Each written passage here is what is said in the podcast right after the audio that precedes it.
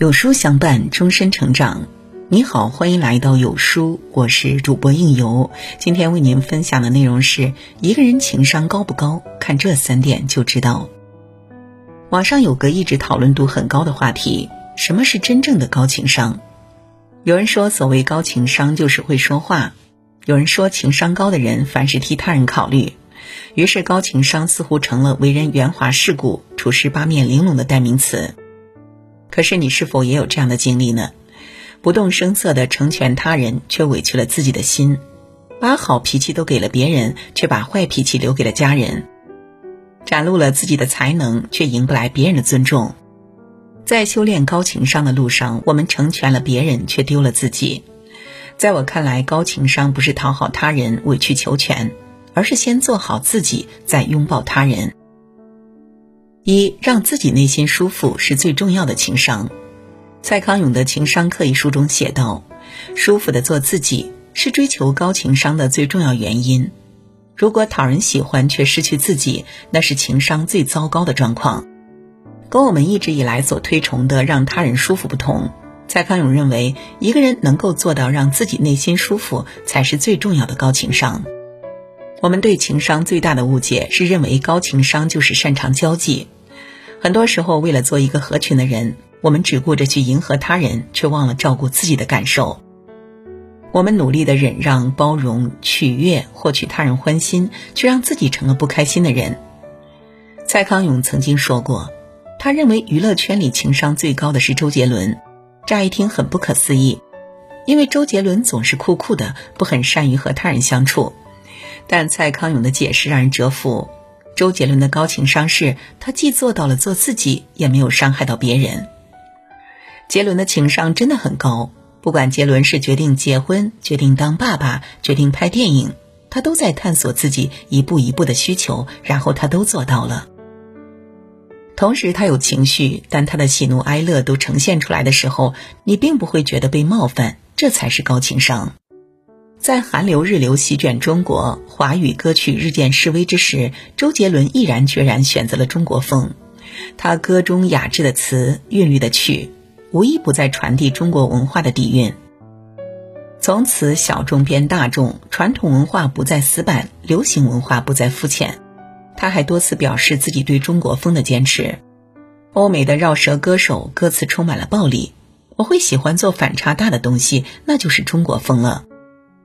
在坚持中国风的音乐风格上，周杰伦的初心从未改变。也正因他的坚持，中国风音乐走向了世界音乐市场。正如艾克哈特·托利在《当下的力量》中说的：“可以清晰并坚定地说出自己的想法，但是不用攻击和防卫。”周杰伦在表达自己观点时总是不卑不亢，既坚持了自己内心的想法，又不会让别人感到不舒服。在娱乐圈这个靠人气的环境下，想要做自己着实不容易。明星们为了迎合观众的喜好，给自己套上了层层枷锁。周杰伦不愿意如此。出道二十余年，周杰伦一直坚持做自己。如今功成名就的他，更是过上了随心所欲的生活，陪妻子旅行，陪孩子长大，偶尔写写歌，出个专辑，他活成了自己最喜欢的样子。蔡康永说过。如果什么事情都指望着自己去符合别人的期望，终究有一天会感到很吃力。我们应该为自己活一次。是的，人一定要为自己活一次。热爱的事情就要尽力去做，别让别人的期待成为你的枷锁。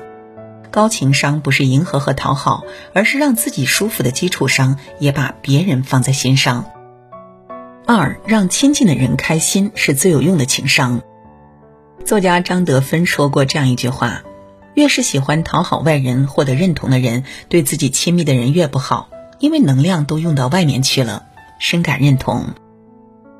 现实生活中有多少人把好脾气都给了外人，却把坏情绪都发泄给亲近的人？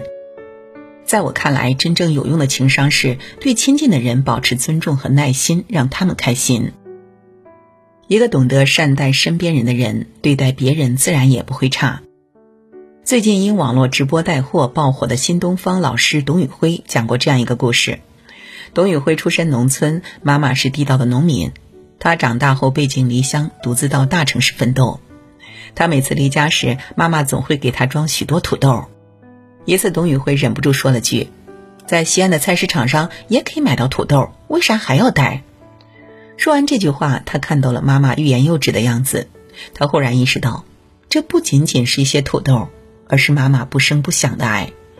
他于是转口说道：“这土豆能跟菜市场的土豆一样吗？天下只有两种土豆，一种是妈妈种的，一种是其他的。”《小王子》中说：“正是你花费在玫瑰上的时间，才使得你的玫瑰花珍贵无比。”而使那些平平无奇的土豆变得珍贵的，正是妈妈倾注在上面的心血。借由土豆，能够建立起母子之间远山隔水的连结。当他每次吃饭时，带着熟悉的味道，都能想到远在家乡的妈妈。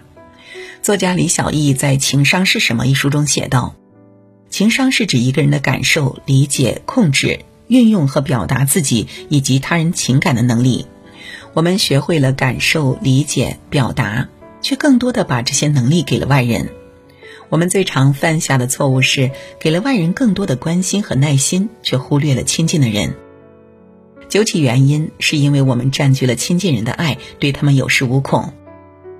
我们知道亲人不会因为我们的坏脾气和没耐心而离开，所以我们心安理得的享受他们无私的爱。然而，真正高情商的人早已懂得。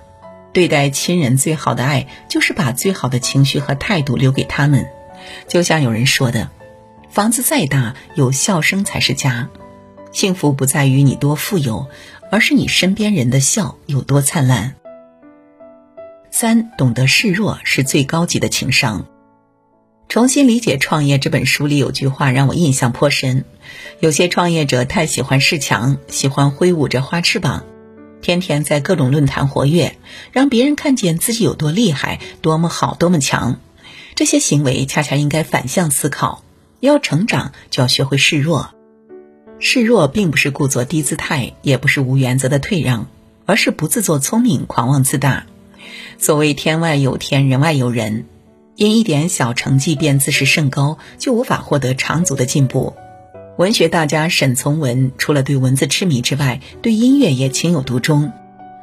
沈从文的文学生涯，音乐孕育了他的一些作品，也常贯穿于他的创作之中。他最著名的小说《编程》也有着独特的音乐色彩，更有人称其为音乐小说。但沈从文却多次在公开场合表示自己不懂音乐。他给一个学音乐的年轻人写信，说自己人笨的，甚至连画个圆圈也不及格，唱歌更差劲。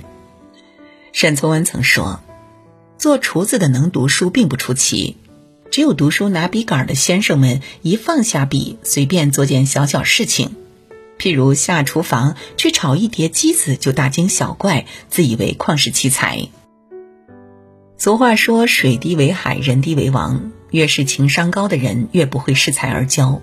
他们懂得示弱，会细心听取别人的经验和建议，以此鞭策提升自己。心理学中有个著名的富兰克林法则，即当我们要结交或者投靠一个人时，不要为他做一件事，而是让他为你做一件事。映射到现实环境中，就是懂得示弱，敢于放下自己的权威，承认自己的不足。如此反而更容易赢得别人的尊重和青睐。情商之父丹尼尔·戈尔曼说过：“智商高的人也许事业无成，情商高的人却一定能表现非凡。”所谓“君子之才华，玉蕴珠藏”，那些情商高的人从不自以为是，而是妥帖安放光芒。正因为懂得示弱，才更接近伟大。有人说，真正高情商的人，不是把让别人舒服放在首位，而是让自己舒服的同时，还可以照顾到别人的感受。高情商的人都懂得，让自己内心舒服，才能更好的拥抱他人；让亲近的人开心，才能修炼自己的教养；不吝向他人示弱，才能无限的接近成功。我们或许无法改变自己的智商，却可以用心修炼自己的情商。往后，愿你在人生这场课堂中不断修炼情商，成为更好的自己。好了，今天的文章就跟大家分享到这儿了。那如果您喜欢今天的文章，或者有自己的看法和见解，欢迎在文末留言区和有书君留言互动。想要每天及时收听到有书的暖心好文章，欢迎您在文末点亮再看。觉得有书的文章还不错的话，也欢迎分享到朋友圈，欢迎将有书公众号推荐给朋友们，这就是对有书君最大的支持。我是应由，让我们在明天的同一时间。不见不散喽。